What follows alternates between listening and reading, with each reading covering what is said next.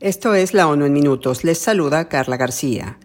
El cultivo de coca se disparó un 35% de 2020 a 2021, una cifra récord que responde tanto a la expansión del cultivo de la planta como a las mejoras en el proceso de transformación de la hoja de coca en clorhidrato de cocaína, informó este jueves la Oficina de las Naciones Unidas contra la Droga y el Delito, la UNODC. En su informe sobre cocaína correspondiente a 2023, la UNODC subrayó que este aumento de la oferta ha ido a la par con la demanda de la droga y con la diversificación de los sistemas de distribución, que incluyen los servicios de correo y el transporte marítimo. Destacó además que si bien el mercado se concentra en América y Europa, el potencial de crecimiento en África y Asia es enorme. El informe señala que Colombia sigue dominando las rutas del tráfico de América del Norte, donde la mayor parte de la cocaína proviene de ese país. Sin embargo, las rutas hacia Europa han evolucionado.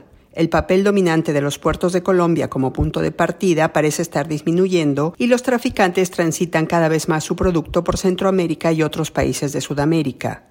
La cocaína procedente de Bolivia y Perú se transporta cada vez más a través de la ruta del Cono Sur por Paraguay y la hidrovía Paraná-Paraguay. Los grupos delictivos, a menudo procedentes de Brasil, utilizan aviones para cruzar la frontera y luego barcos por el río hasta el Atlántico.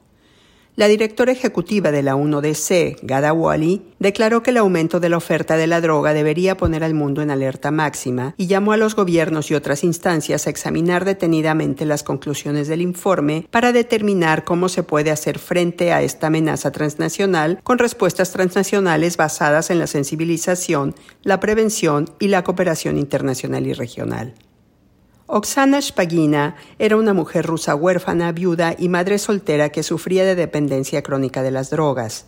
Se embarazó en 2011 y no tuvo acceso a servicios de tratamiento y rehabilitación asequibles, médicamente apropiados y sensibles al género durante el embarazo. Spagina presentó el caso al Comité de las Naciones Unidas para la Eliminación de la Discriminación contra la Mujer, que tras analizarlo afirmó que Rusia cometió varias violaciones al no brindar a la denunciante servicios de salud no discriminatorios. Spagina murió en 2019 sin obtener justicia del sistema judicial ruso.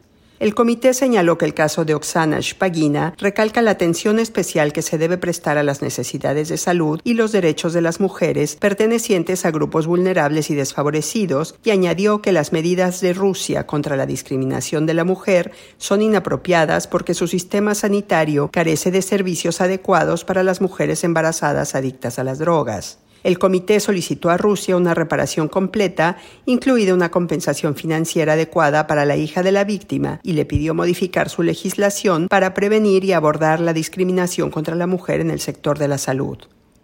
El Organismo Internacional de Energía Atómica, el OIEA, dio a conocer la desaparición de varias toneladas de uranio en Libia. El director general de esa agencia, Rafael Mariano Grossi, señaló que durante las actividades de verificación realizadas el 14 de marzo de 2023, los inspectores de salvaguardias del organismo descubrieron que faltaban 10 bidones que contenían aproximadamente 2 millones y media toneladas de uranio natural en forma de concentrado de mineral de uranio. Grossi añadió que el OIEA llevará a cabo algunas gestiones para aclarar las circunstancias de la retirada de los materiales nucleares y su ubicación actual.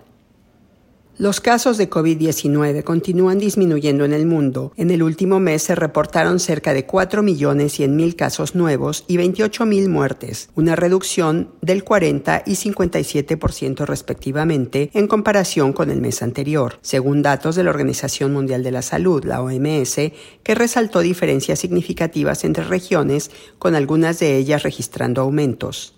La cuenta global de víctimas fatales documentadas a causa de la enfermedad desde el inicio de la pandemia superaba los 6.800.000 hasta el 12 de marzo, con más de 760 millones de casos confirmados. La OMS indicó que el SARS-CoV-2 causante del padecimiento sigue evolucionando, con la variante Omicron dominando los contagios y presentando una gama cada vez más amplia de sublinajes y con propiedades de evasión de la inmunidad existente.